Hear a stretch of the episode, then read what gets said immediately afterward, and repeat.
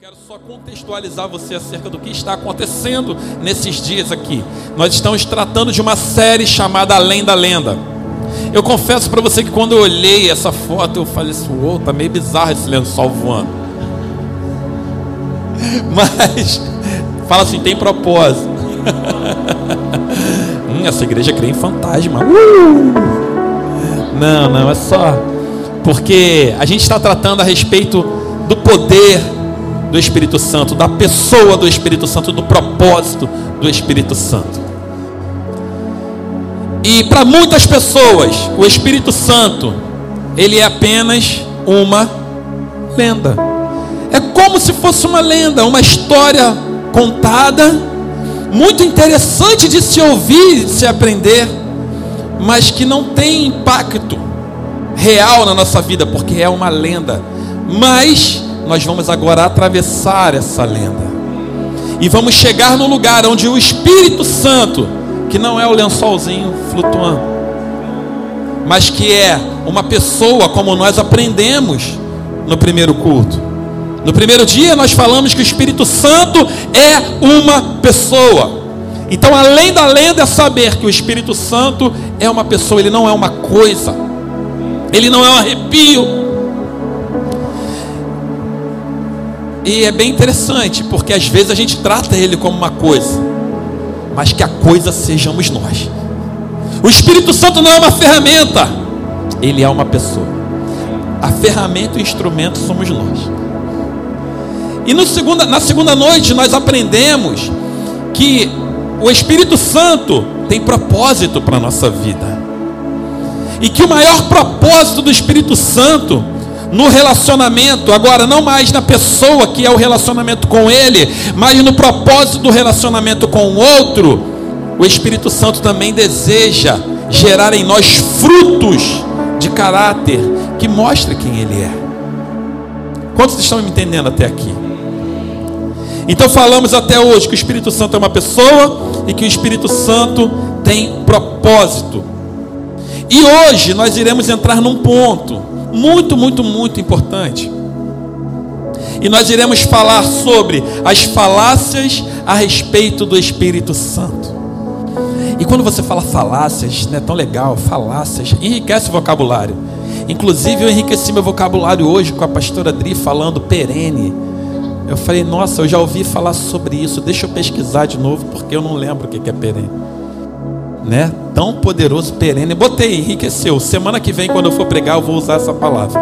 Estou brincando. Mas às vezes a gente gosta dessas palavras que enriquecem o nosso vocabulário, falácia.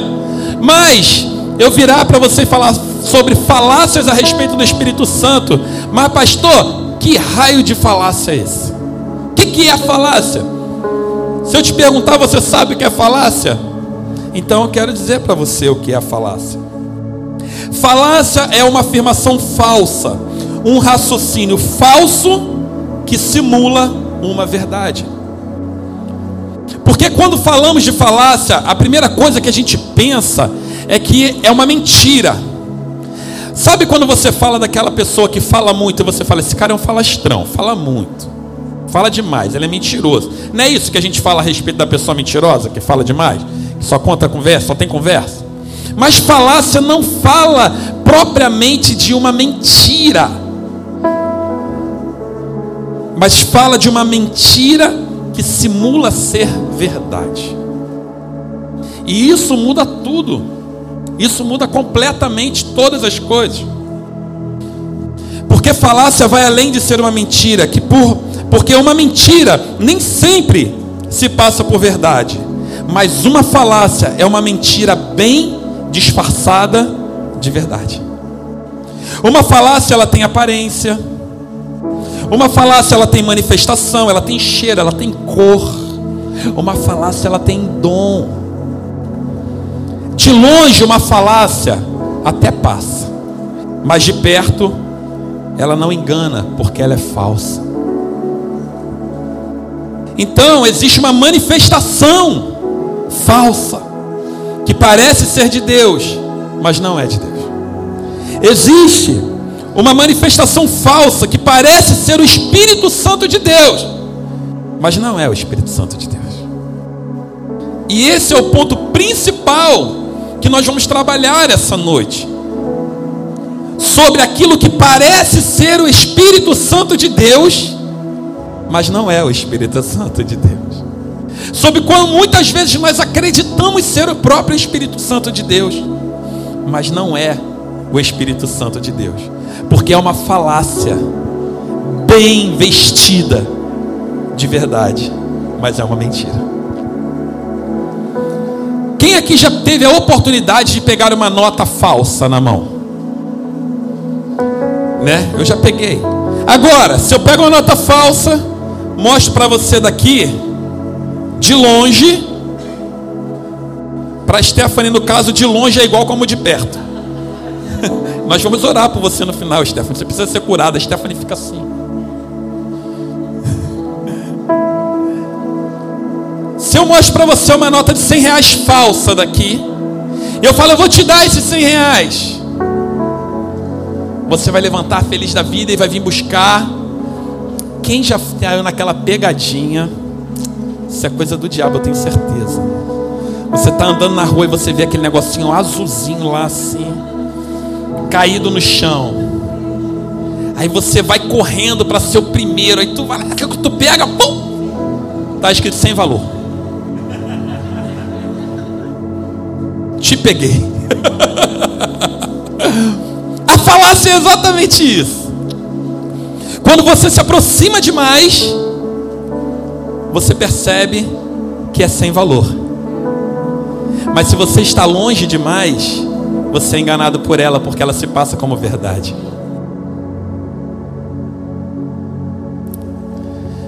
Lá em Efésios, no capítulo 2, diz que ele, ele quem? Jesus. E eu só estou aqui, na verdade, com você fazendo uma introdução, e esse não é o texto que a gente vai usar como texto base. Mas Efésios capítulo 2, no versículo 1 e 2, o apóstolo Paulo está falando para a igreja de Éfeso nessa carta, e ele diz assim: Ele, ele quem? Cristo, fala Cristo.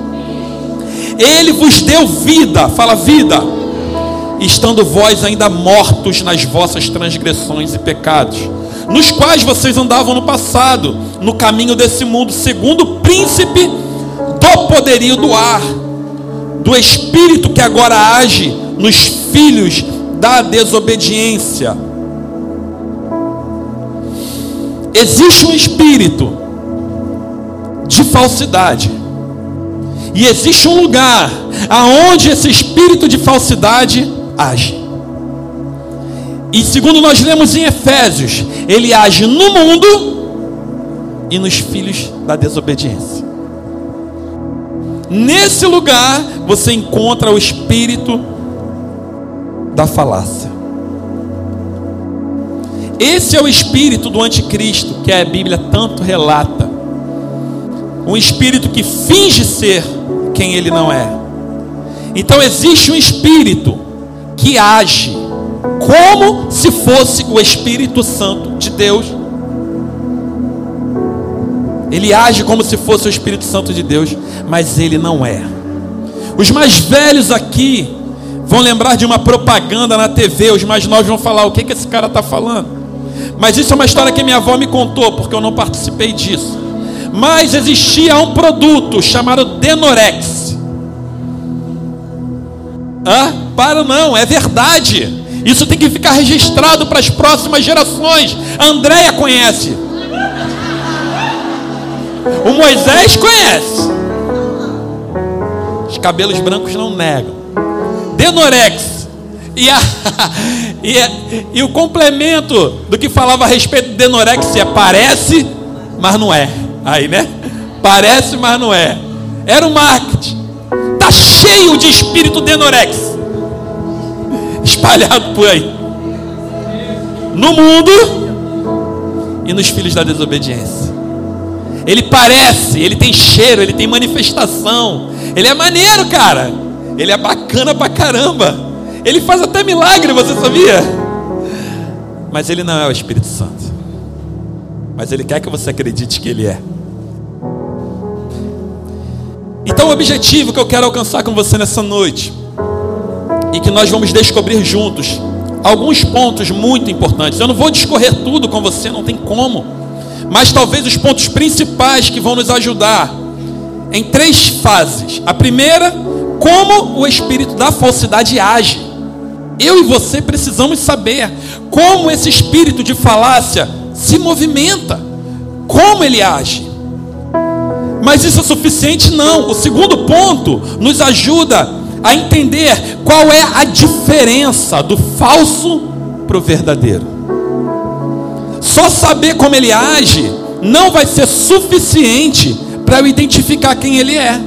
Porque se ele é uma imitação do verdadeiro, eu também agora preciso identificar quando ele é falso e quando ele é verdadeiro. E o terceiro ponto que nós vamos trabalhar é como eu luto contra esse espírito. Como eu me levanto em oposição ao espírito de falsidade. E o espírito de falsidade não é aquele que diz que você está bonito quando você está feio, não. O espírito de falsidade é aquele que tenta se passar por Deus. Ele tenta se passar pela pessoa, pelo caráter e pela manifestação do próprio Deus. Então a minha missão nessa noite é fazer com que você saia desse lugar tão cheio do espírito de revelação e de poder, que quando o falso se apresentar na sua frente, você vai discernir a verdade, mas principalmente escolher a verdade.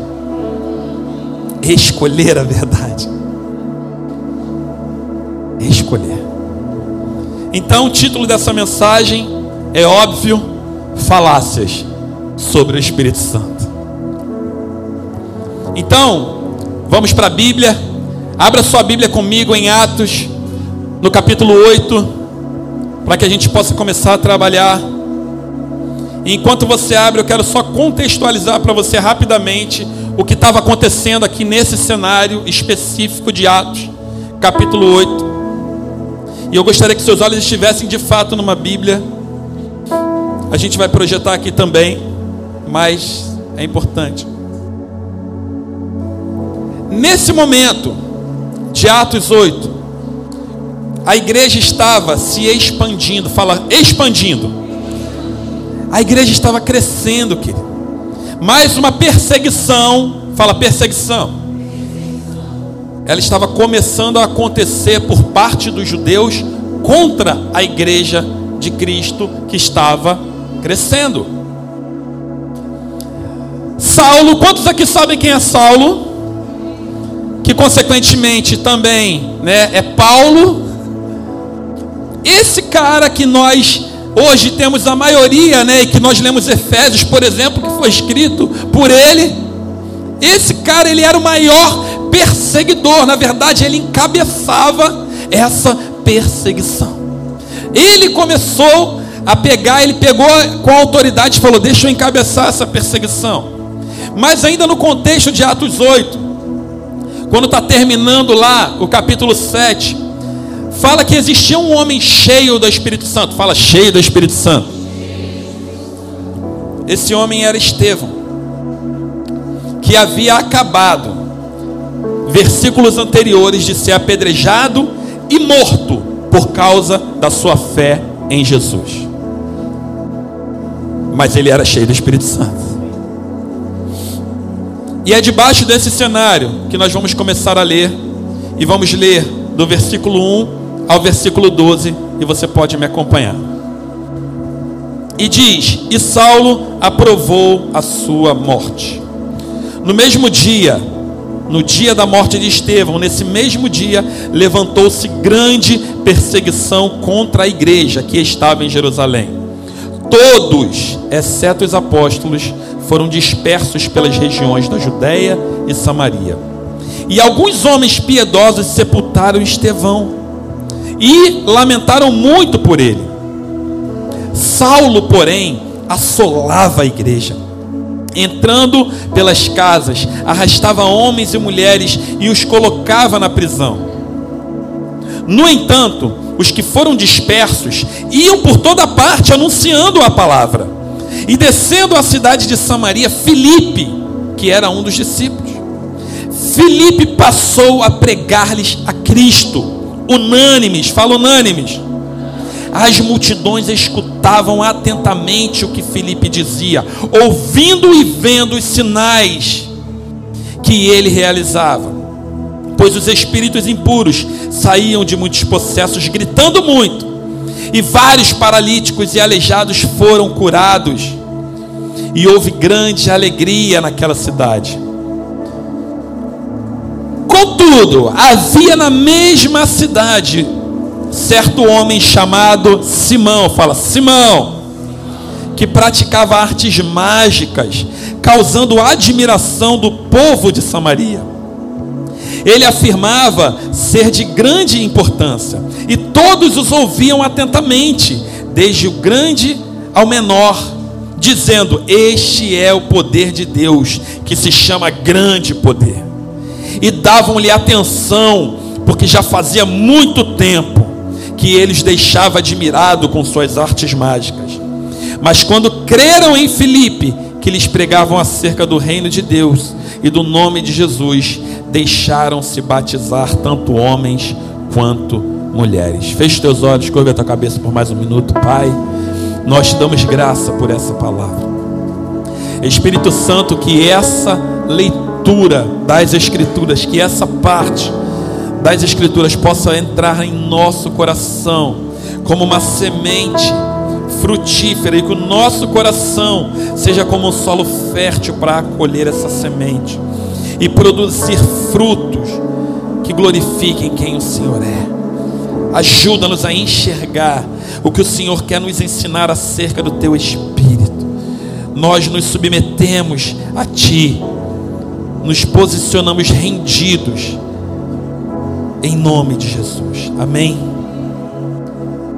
Então aqui nós vemos que a morte de Estevão, ela abriu a era de uma grande perseguição contra a igreja de Jerusalém. E se você vê, não é nenhuma surpresa que isso iria acontecer. Porque lá em Atos, no capítulo 1, quando nós lemos, diz que Jesus fala: aguardem em Jerusalém, até que do alto vocês sejam revestidos de poder.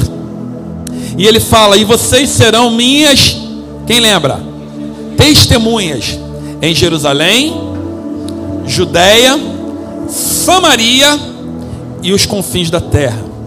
Então você vê que o que está acontecendo, essa perseguição, que começou a se intensificar após a morte de Estevão, ela, embora fosse muito ruim, a nível de dor e sofrimento causado para os cristãos, ela existia propósito nela, porque ela se propagou. Na verdade, ela propagou o evangelho. Aqueles homens que foram dispersos e fugiram por causa da perseguição, foram pregar o evangelho aonde eles estavam. E Filipe foi para Samaria.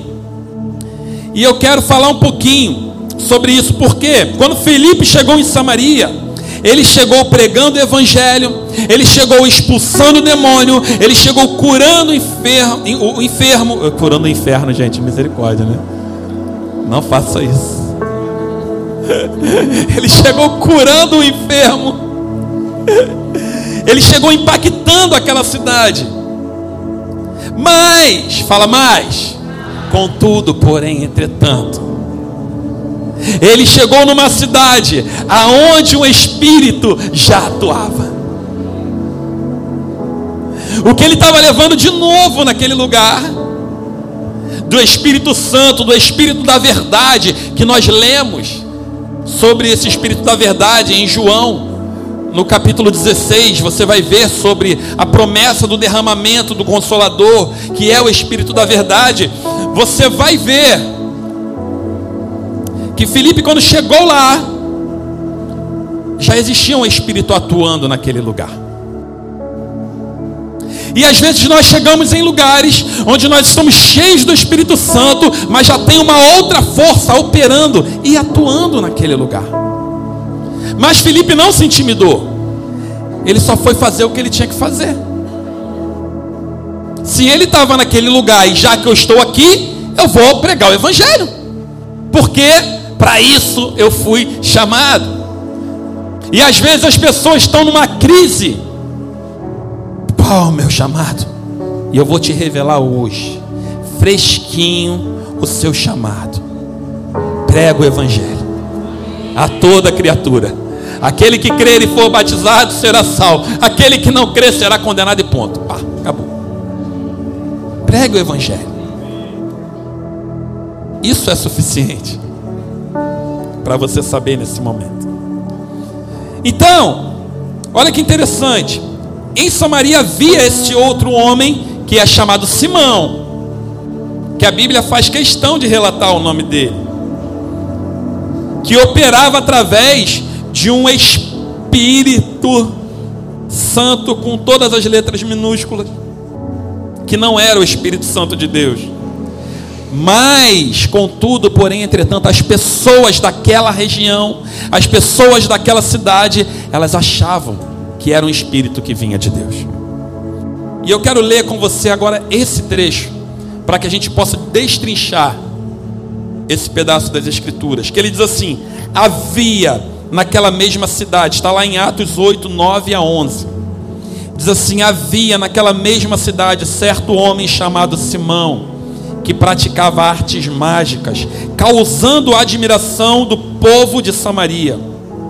Ele afirmava ser grande, ser de grande importância, e todos ouviam atentamente, desde o menor até o maior, dizendo: Este é o poder de Deus que se chama grande poder. E davam-lhe atenção, porque já fazia muito tempo, fala muito tempo, Fazia muito tempo que ele os deixava admirados com a sua mágica. Aquele cara, Simão, ele não estava ali há pouco tempo. Ele estava ali há muito tempo ensinando artes mágicas. Mas quando fala de mágica, para nós, nos dias de hoje, a gente imagina o ilusionista o Mr. M, a André e o David Copperfield, e uma galera da mágica aí que eu não conheço o nome de todos os mágicos. Então, quando nós pensamos em mágica, é muito comum que a gente, quando lê uma passagem como essa, a gente traga para o nosso contexto atual e imagina que é uma pessoa fazendo um ilusionismo bobo, que a gente sabe que. A gente fica até admirado, né? A gente fica assim: caraca, como é que esse cara escondeu a moeda? E como é que ela apareceu atrás da minha orelha? E tu fica, me mostra de novo. Aí ele vem para mais perto de você, te mostra. Caraca, eu não peguei. Mas é uma ilusão, você sabe que é uma ilusão. Contudo, esse mágico que é relatado em Atos, não é esse mágico ilusionista. Não é esse mágico que não tem poder. E isso é importante que a gente entenda. Porque os mágicos, ou magos, como eles eram conhecidos, eram homens completamente cultos, estudados e cheios de poder nas coisas relacionadas ao Deus que eles criam. Você sabia disso? Só para você ter uma ideia, esse nome mago, esse nome mágico, ele não surgiu agora. E ele não surgiu nesse tempo aqui. Esse era o nome dado, na verdade, pelos povos antes de Jesus, os povos da Babilônia, os povos medos e persas e outros povos que não tinham nada de Deus na essência deles. E esses mágicos, eles eram os famosos doutores, eles eram os famosos. É, vou, vou ler para você aqui, ó na essência. Cadê seus mágicos? Sábios daquelas épocas, eles eram os mestres daquelas épocas, eles eram os sacerdotes das suas religiões, eles eram os astrólogos, eles eram os videntes, eles eram os intérpretes de sonhos, eles eram os adivinhadores. E eles eram feiticeiros. O que esses homens faziam e o que Simão, que nós lemos, fazia, ao fato de admirar as pessoas não era um truque de mágica que fazia uma coisa sumir na minha frente e aparecer atrás da minha orelha. O que eles faziam era simular a mentira e disfarçá-la de verdade, através de, uma, de um poder demoníaco que Satanás tem, que a Bíblia chama de prodígios da mentira. E isso é bom a gente saber, porque se tudo que a gente vê acontecer de extraordinário e poderoso, a gente atribuir a Deus sem conhecimento, a gente pode estar sendo enganado pelos mágicos desse mundo, que não vestem roupa preta, mas que andam no meio de nós como pessoas normais como nós. Certamente, o que esse homem Simão fazia não era apenas ilusão de ótica, mas de fato prodígios da mentira. Então lembra que eu falei com você que eu vou tocar em três pontos específicos. Eu vou tocar em como esse espírito de falsidade age. Eu vou tocar em como eu vejo a diferença do falso e do verdadeiro. E eu vou contar em como a gente luta contra esse espírito. Então eu queria a sua atenção, porque nós estamos entrando agora no primeiro aspecto, que é entender como esse espírito de falsidade ele age. Lá em Atos 8, 9 diz como ele age. Diz assim que ele afirmava ser de grande importância. Olha, então, o primeiro ponto que nós precisamos entender que ele age é: ele afirma ser importante. Esse espírito mentiroso, ele afirma ser necessário para nós. Então, toda a apresentação dele, você vai ver que ele é muito similar à apresentação do próprio Espírito Santo de Deus. Porque o Espírito Santo de Deus, ele é totalmente importante, sim ou não? O Espírito Santo de Deus ele é completamente necessário, sim ou não? E Deus afirma que ele é importante também. E esse espírito de falsidade também. Ele se valida. Ele olha, você precisa de mim. Eu sou importante. Mas nem tudo que as pessoas dizem ser Deus é Deus. A minha avó tinha uma frase bem legal que ela falava assim: Meu neto, nem tudo que reluz é ouro. Quem já ouviu isso? Nem tudo que reluz é ouro. Nem tudo que parece bom é bom. Nem tudo que diz ser de Deus é de Deus. O fato de dizer que é de Deus não caracteriza uma manifestação divina. O fato de dizer que é uma igreja, o fato de dizer que tem uma placa, o fato de dizer que é pastor, o fato de dizer que é cheio do Espírito Santo, não caracteriza uma manifestação de Deus. De Deus. Mas aí complica, né? Porque como nós vamos saber? A gente vai chegar lá. Então ele age afirmando a sua importância.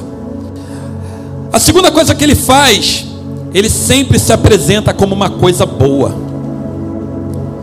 Ele nunca se apresenta como uma coisa ruim. Você acha que o espírito do anticristo, o espírito do cão, ele vai aparecer, ah, eu sou o chifrudo, o diabo, e eu quero enganar você. E eu quero te levar comigo para o inferno. Quem aqui aceitaria esse convite? Alguém falou, eu ouvi. Quem foi? Ninguém, né? Pelo amor de Deus, repreende. Vem cá que eu quero orar com você. Não, ninguém falou, né? Amém. Glória a Deus. Obrigado, Jesus. Amarrado, hein? Gente, ele se apresenta como uma coisa boa, ele não se apresenta como uma coisa ruim. E tudo começa mais ou menos assim. As pessoas dizem que é, né? As pessoas, caraca, você tem que ver o que, que o Espírito Santo está fazendo. Aquilo é de Deus, com certeza. Vamos lá, vem ver. Tipo, quando aquele Felipe, né, falou lá a respeito de Jesus, Felipe, oh meu Deus, esqueci o nome dele agora, falhou. Mas ele falou: vem ver, vem ver. Foram, na, Natanael. Enfim, lá nos evangelhos, alguém foi falar de Jesus, ele falou: cara, eu não tem como falar sobre Jesus, vem ver. E olha como é que é semelhante. O Espírito Santo também desperta nas pessoas além, da, além da, da, da necessidade que elas têm dele, ele desperta nas pessoas o desejo que elas vão conhecer. Vem ver. Se você está numa igreja boa, se você vem num culto onde ele é poderoso, onde coisas extraordinárias acontecem, e você vê de repente alguém passando por uma situação a qual você entende e acredita que Jesus pode resolver o problema da vida dela, você vai falar, cara, vamos lá na igreja, vem ver o que o Espírito Santo está fazendo. Mas o Espírito da mentira, da falácia, também age dessa forma. E aí complica, né? Mas complica demais. Porque que culpa eu tenho se eu for enganado? Qual a minha responsabilidade? Porque é igual. Olhando de longe, é igual. E tudo começa assim: vamos ver, vamos observar. Mas nem tudo que tem aparência de bom é bom, nem tudo que tem aparência de bom é o Espírito Santo, e nem tudo que parece ser de Deus é de Deus, porque simplesmente é bom. Quando Pedro vira para Jesus, e Jesus está falando a respeito né, da, do sofrimento que ele ia ter ao ser crucificado, Pedro rapidamente, cheio do Espírito Santo, vira para Jesus e fala: Longe de ti acontecer tal coisa. Não! É muito ruim você morrer, Jesus. Isso não pode acontecer. Jesus fala para ele: Ai, obrigado pela preocupação, Pedro. Sou tão grato. Caramba, eu não tinha pensado por esse lado. Jesus logo identificou que espírito falava com ele. Ele falou: Para trás de mim, Satanás. Porque você não conhece das coisas de Deus, mas você só conhece das coisas do homem. Jesus não ofendeu Pedro, ele não deu uma repreensão em Pedro, ele ofendeu o espírito que estava usando Pedro para falar contra o propósito. Mas parecia bom, parecia tão bom. Né? Ah, querido. Sofre não. Poxa, meu casamento está tão difícil, está tão ruim. A gente está infeliz. Eu vou separar. Vou separar. É, a gente está infeliz, está brigando muito. Sabe como é que é, né? Deus quer que a gente seja feliz. Aí o outro vai, é isso mesmo, cheio do espírito do anticristo. É isso mesmo, que Deus quer que você seja feliz. Separa, cara, você está atrasando o lado dela, está atrasando o teu lado. Vai viver sua vida feliz. Mas você quebra a aliança, e a aliança é propósito. E a aliança não foi feita para ser quebrada. E você quebra a aliança por causa da sua felicidade. O espírito da mentira que se manifestou de coisa boa te leva para o buraco. Está começando a entender como é disfarçado, como é disfarçado de coisa boa o espírito da mentira, o espírito da falsidade, o espírito da falácia. Certa vez, foi curioso, talvez o gabinete mais difícil que eu tive com a minha esposa. Nós pegamos um casal que veio conversar conosco há um bom tempo atrás. E a gente sentou, eu e ela. O casal sentou de frente para a gente. E o casal falou assim: Ai, nós estamos vindo aqui porque nós queremos a bênção de vocês. Nós queremos que vocês nos abençoem. Porque nós vamos casar e tudo mais. A gente está apaixonado. Nossa, está parecendo lindo o cenário, né? Oh, eu vi borboletas voando naquele momento. Mas eu sou, eu e ela, a gente faz as perguntas mais difíceis que as pessoas não gostam de ouvir. A gente pergunta coisas que a pessoa, caraca, por que você está me perguntando isso? Aí eu falei, me É verdade. É verdade. É, tá, me conta um pouco da sua história. Aí, um de cada vez. Que é um casal, mas eles não nasceram casados, sim ou não? Eles tiveram histórias diferentes, sim ou não? Me conta um pouquinho da sua história. Ai, minha história é terrível, a mulher falando. Minha história é terrível. Porque o meu marido me traía e tudo mais, e ele fazia isso, aquilo outro, e abusar, e eu me divorciei, eu me separei dele. Eu falei, amém. Na Bíblia, ela tem respaldo para fazer isso. Embora eu acredite que não seja plena vontade de Deus, respaldo ela tem. Está na Bíblia. E é tá bom. E aí chegou a vez do rapaz contar. Ai, a minha história também é terrível. Eu era casado, estou separado da minha esposa, estou para me divorciar. Aí conheci ela. E, mas tá, mais detalhes. Por que que você se separou? Sua esposa te traiu? Vocês brigavam? Tinha agressão? Me explica. Não, na verdade a gente não estava mais feliz e não deu certo, né? Então, melhor ela viver a vida dela. Eu falei, a sua esposa aceitou isso? Não, ela tá, pastor, tem que orar por mim, porque ela tá me perseguindo, ela tá querendo voltar para mim de qualquer jeito. Ela falou, eu tenho que orar para você ir pro inferno, né? Tô brincando. Falei isso não, eu não falo essas coisas, não, eu só penso. Isso aqui tá... Muitas coisas eu só penso, tá, gente? Talvez se quando você estivesse conversando comigo, e eu sei que eu talvez conversando contigo ia ter aquela bolha assim do lado, o que eu gostaria de falar, mas aí rapidamente aquela lixeira, puxa, e graças a Deus existe Deus. Mas eu, aí ele falou isso. Aí eu falei assim, ó, e minha esposa, ela olhou para mim, eu olhei para ela. Eu olhei para ela, ela olhou para mim. E eu falei, ferrou. Quem vai falar a verdade?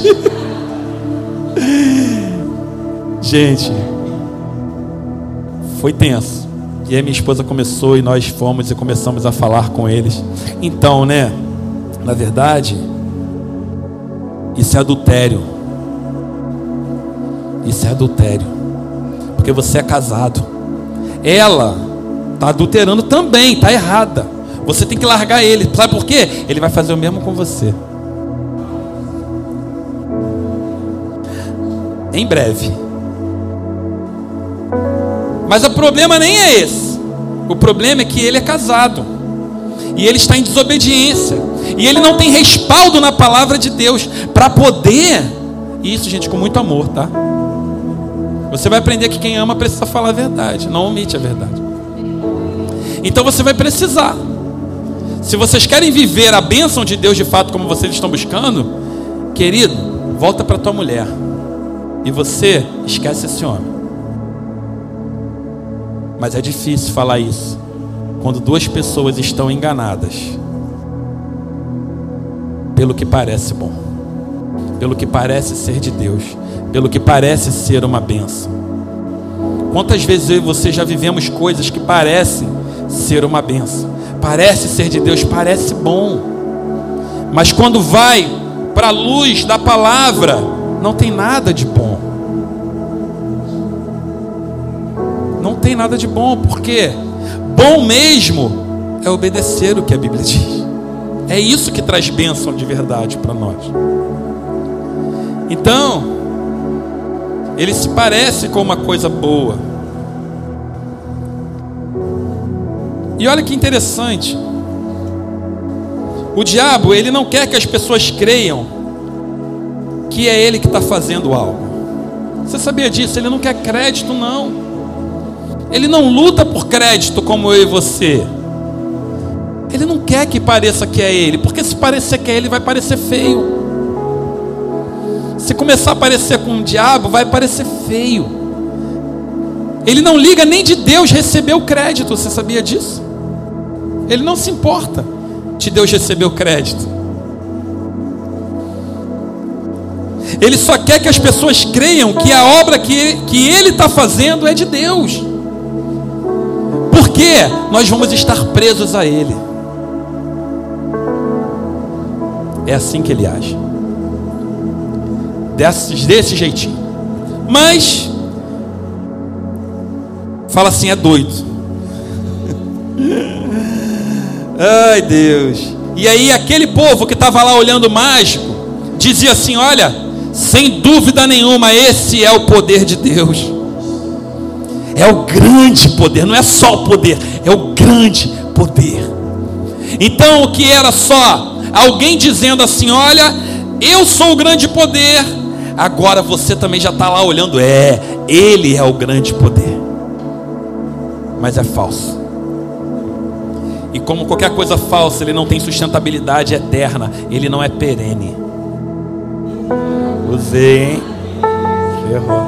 É, usei. Nem anotei, ó. Tá aqui.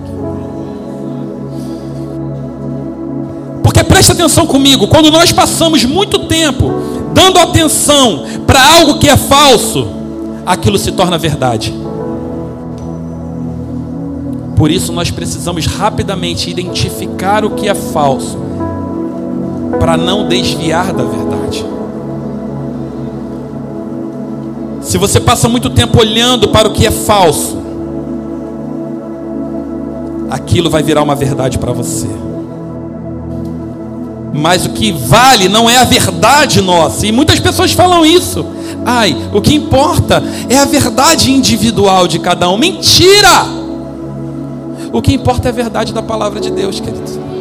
Porque a minha verdade, inclusive, a sua dele, a de todos nós, pode ser uma mentira momentânea, mas a verdade de Deus, ela é eterna, e ela é infalível, e ela é implacável. e a verdade que verdadeiramente salva, cura e liberta. É tão interessante porque o formato como Satanás trabalha não muda. Se você pegar Gênesis, no relato da queda, lá em Gênesis capítulo 13, todos aqui conhecem a história de Adão e Eva, ou pelo menos já ouviram falar. É tão interessante porque Satanás começa com Eva, da mesma forma como aquele mágico estava começando. E da mesma forma, quando nós, quando pregamos a Cristo, começamos.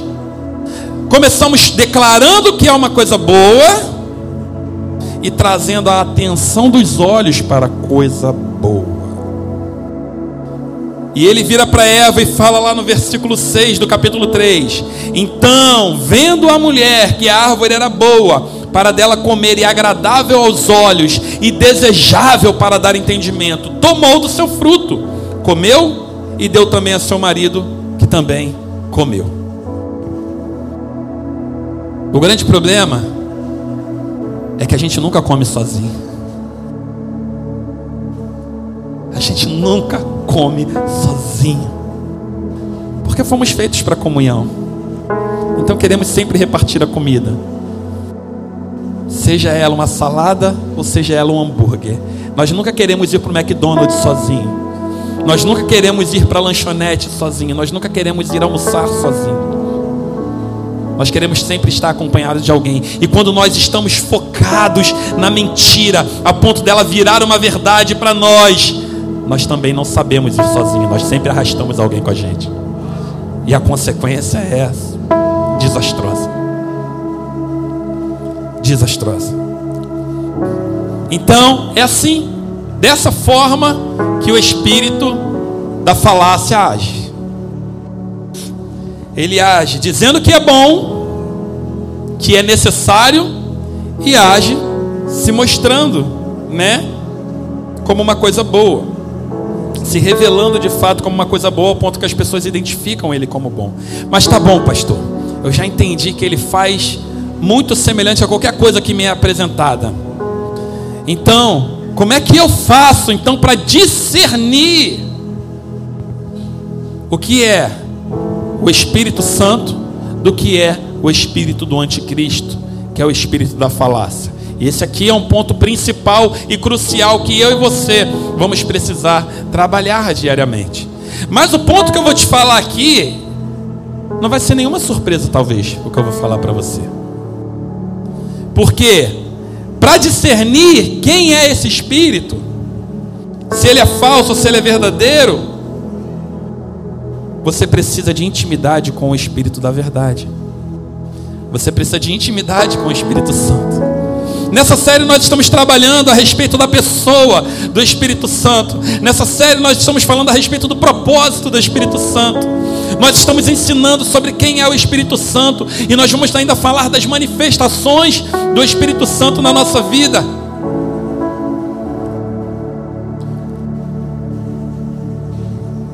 E como toda essa série você tem, tem tido a oportunidade de aprender que o Espírito Santo foi enviado para que nós tivéssemos intimidade e comunhão com Ele e fôssemos completamente transformados por Ele. Da mesma forma como você se aproxima da mentira e ela vira uma verdade, quando você está perto da verdade, a mentira não te engana. Mãe tem muito isso. Mãe tem um espírito de mãe. Já viu? A minha esposa, então, Jesus, é assustador o negócio. É, ela, tipo assim, amor, não sei, tem alguma coisa errada nisso aí. Eu, como assim? Hum, amor, não tem nenhum versículo bíblico para te provar o que eu estou pensando. Mas vamos esperar. Eu falei, ai Jesus, lá vem.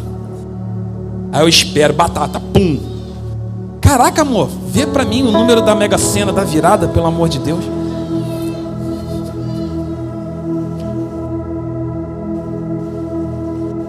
o Espírito Santo, a proximidade do Espírito Santo, faz com que os nossos olhos não sejam capturados pela mentira que o mundo oferece. E nós temos aprendido isso. E essa é a principal maneira de identificar o que é falso, é tendo comunhão com o que é verdadeiro. Eu vou voltar no exemplo da nota de da nota falsa. Eu já tive comércio. Quem é que já aceitou uma nota falsa e não se deu conta de que era falsa? Por quê? Porque não tem intimidade com as notas. Eu vou orar pela sua prosperidade. No bom sentido. Eu tive comércio, então eu estava o tempo todo recebendo dinheiro. Quando uma nota falsa batia na minha mão, eu não precisava nem olhar, bastava eu tocar. Porque eu tinha intimidade com o que era verdadeiro.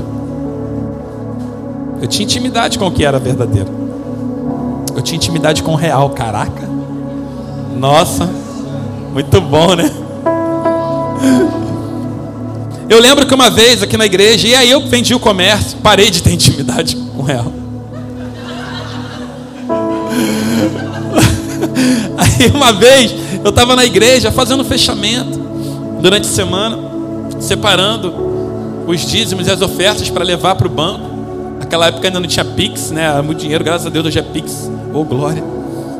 E aí para levar para o banco. E no meio daquelas notas tinha uma nota de 50 reais falsa. Eu não vi, gente. Eu não percebi. E eu até estranhei depois, eu falei, caraca, passou batido. Mas hoje eu entendo que é porque eu não tinha mais intimidade de ficar 24 horas do meu dia mexendo com dinheiro. Era fácil me enganar. Se você não tem intimidade com o Espírito Santo, é facinho te enganar. Se você não anda em comunhão com o Espírito Santo, é fácil te enganar. Você nunca vai perceber quem é que está agindo. E aí eu fui no banco, ainda passei vergonha. Ainda bem que a caixa era minha conhecida, que eu estava lá sempre, né? Eu espero que ela. Hum, pastor ladrão. Quis me dar uma volta.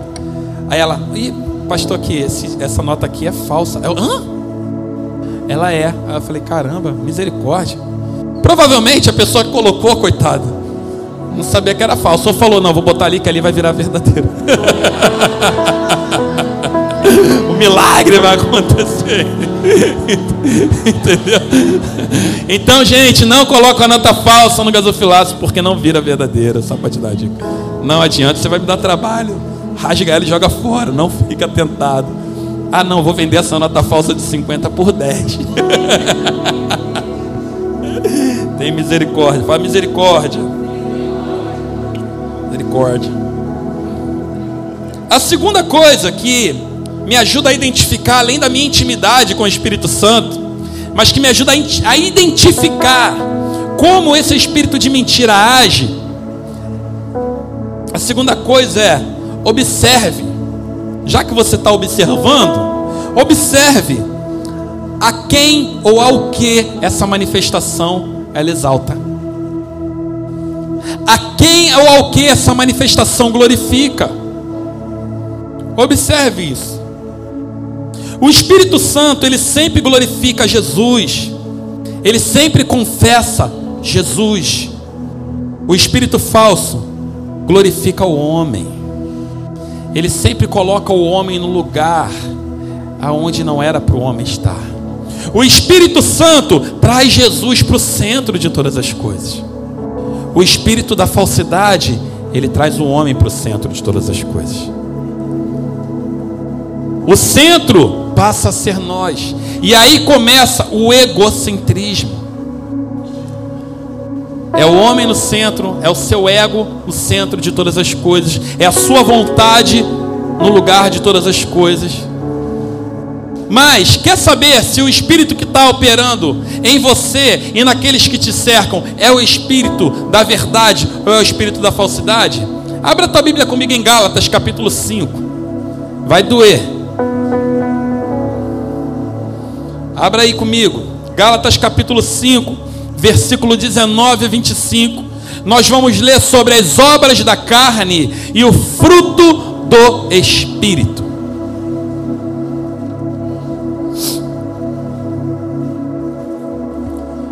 E diz assim, a partir do verso 19: As obras da carne são evidentes. Fala, evidente.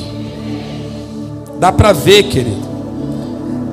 Mas ele fala assim: a saber, vou te contar: imoralidade, impureza, indecência, idolatria, feitiçaria, inimizade, rivalidade, ciúmes, ira, ambição egoísta, discórdias, partidarismos e invejas, bebedeiras e orgias e coisas semelhantes a essa, contra as quais vos previno, como já vos preveni antes: os que praticam não herdarão o reino de Deus.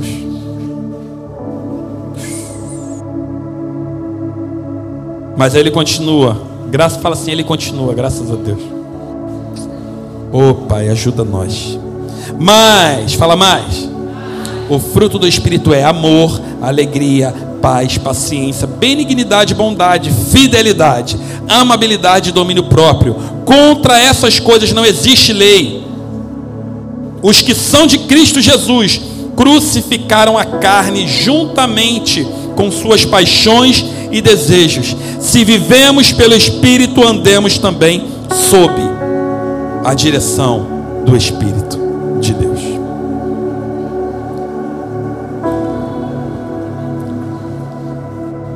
O espírito do anticristo, ele satisfaz tudo que a tua carne deseja, e por isso parece bom.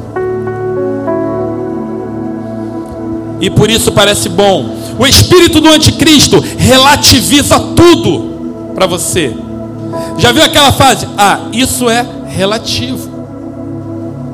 Relativização é uma obra do espírito do anticristo. Não existe nada relativo, existe algo objetivo e essencial. E essa coisa, esse algo, essa, essa força, esse poder objetivo essencial é a palavra de Deus. Ela não é relativa, ela é sim, sim e não, não. É a palavra de Deus. E a gente pode não gostar, tá tudo bem. A gente pode se magoar com a palavra de Deus, mas a gente nunca vai poder sair de uma noite como essa e achar que as obras da carne que eu pratico são respaldadas por Deus, porque existe graça sobrenatural sobre a minha vida. Porque existe graça abundante. Existe. E Ele perdoa. Ele quer você. Mas essas obras precisam ser substituídas por fruto. Por fruto. Por fruto. Todo espírito que confessa Jesus coloca a vontade de Jesus no centro do interior do homem. E todo espírito que confessa o anticristo, ele coloca a vontade do homem no centro, em todo o tempo. É fácil. Qual vontade nós temos cedido? Qual vontade nós temos visto as pessoas cederem e temos acompanhado? Qual vontade? É simples. A obra do Espírito Santo na nossa vida e não é da noite para o dia, gente. Não se engane. É semeado, é trabalhado, e vamos falhar e vamos errar. Mas o que precisa ser visto hoje, e talvez isso é uma análise que você precisa fazer para você mesmo, e analisar a si próprio, é você é hoje a mesma pessoa que você era quando você começou a caminhada cristã? Os frutos que você pratica, as obras que fluem de você, são as mesmas obras de quando você começou a sua caminhada? Não existe nenhuma luta acontecendo aí, não. O Espírito não venceu nenhuma dessas batalhas ainda, a ponto de você sempre estar antes do versículo do fruto do Espírito, a ponto de você sempre viver na imoralidade, sempre viver na indecência, sempre viver na idolatria, sempre viver na inimizade com as pessoas, sempre viver em rivalidade com as pessoas. Será que nada mudou? É assim que a gente identifica. É assim que você identifica, é assim que eu identifico. É assim que eu identifico na minha vida. Será que nada mudou? Todo espírito que confessa Jesus coloca a vontade dele, de Cristo no centro. Uou! Mais o último e terceiro ponto. Agora eu preciso travar uma luta contra esse espírito. Sim ou não? Como eu luto contra esse espírito? Falando e vivendo a verdade do espírito. Falando e vivendo. Não é só declarando. Não, vou declarar, eu sou santo, eu sou santo, eu sou santo, eu sou santo. Eu sou santo, eu sou santo, eternamente santo. Eu sou santo mas está fazendo tudo errado. Carne purinha, fluindo o tempo todo, nenhuma transformação. Mas eu sou santo, eu sou santo, eu sou santo. Obrigado, Jesus, porque eu sou santo e estou vendo que não devo. Obrigado, Jesus, porque eu sou santo, estou conversando com quem não devo. Obrigado, Jesus, porque eu sou santo. Não, é declarar e viver. Falar e viver. É assim que a gente luta. E eu acho muito interessante, porque lá no verso 12 do capítulo 8 diz: quando as pessoas creram em Felipe, porque presta, Felipe, presta atenção, Felipe chegou na cidade, ele não se deu conta do cara no primeiro momento, creio eu. Ele já chegou na cidade falando de Jesus. Ele não queria saber se tinha um mágico ali que estava há, há anos ou sei lá quanto tempo, mas era muito tempo. Ele não chegou ali para lutar contra o mágico. Preste atenção. Ele não chegou naquela cidade para lutar contra aquele mago, contra aquele homem que era usado pelo anticristo. Ele não chegou ali para travar uma batalha com aquele homem.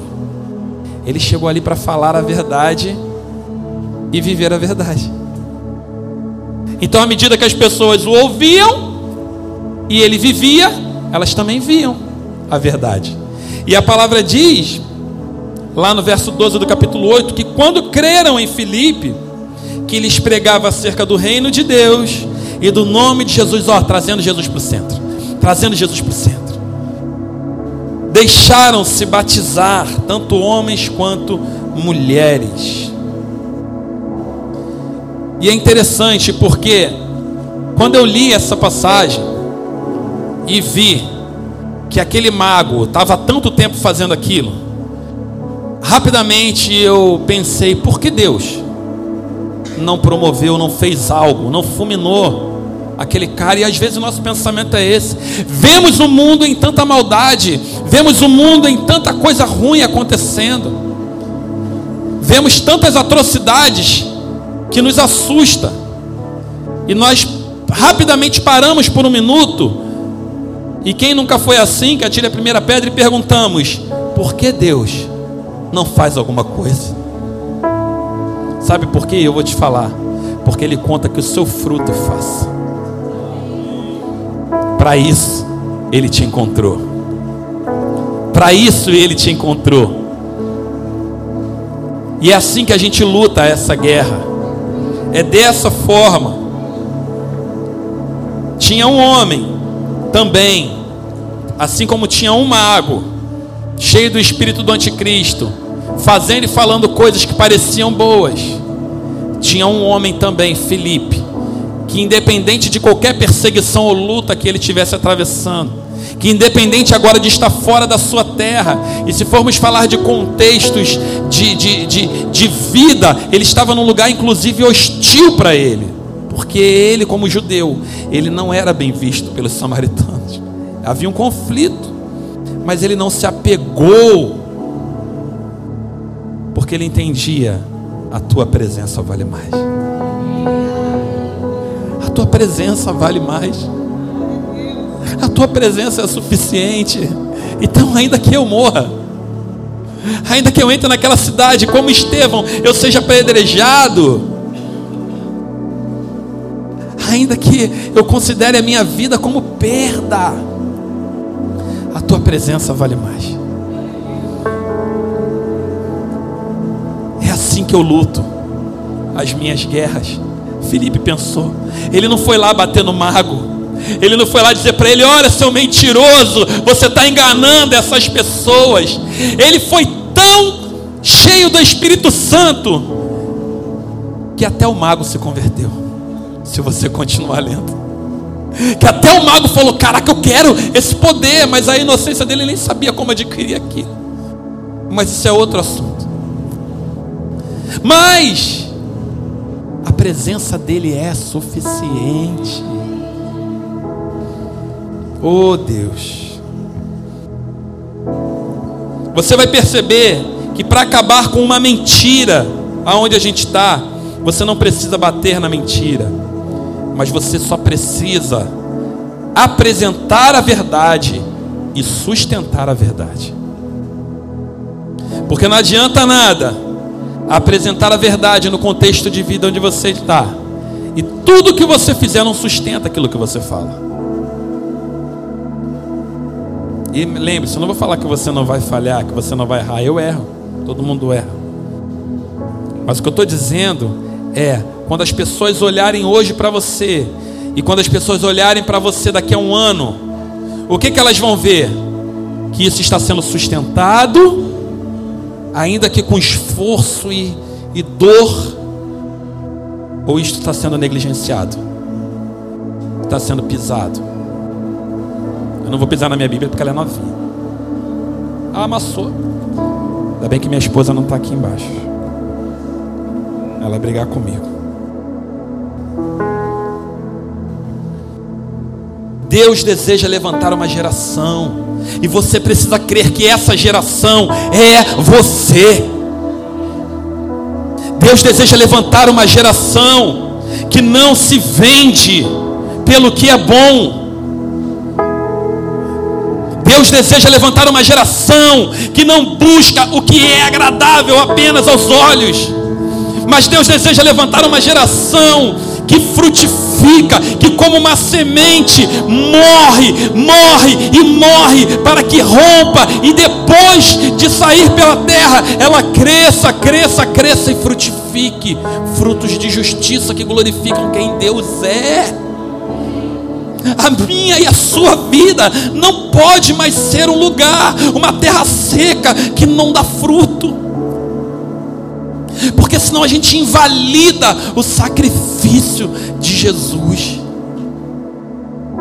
A gente lança fora o sacrifício de Jesus quando a nossa vida ela é seca. Porque a qualidade da semente, eu já preguei sobre isso, ela é imutável. A semente não muda, querido, ela é uma só. Mas e o terreno do nosso coração? O solo onde essa semente cai? Como está esse solo? Ele está duro, ele está rochoso, ele está cheio de espinho, ele está como? Ele está fértil? Para que a semente cresça e frutifique e multiplique. Isso é uma vida no Espírito. Deus deseja levantar essa geração de homens que denunciem o que é falso, sendo luz em meio às trevas.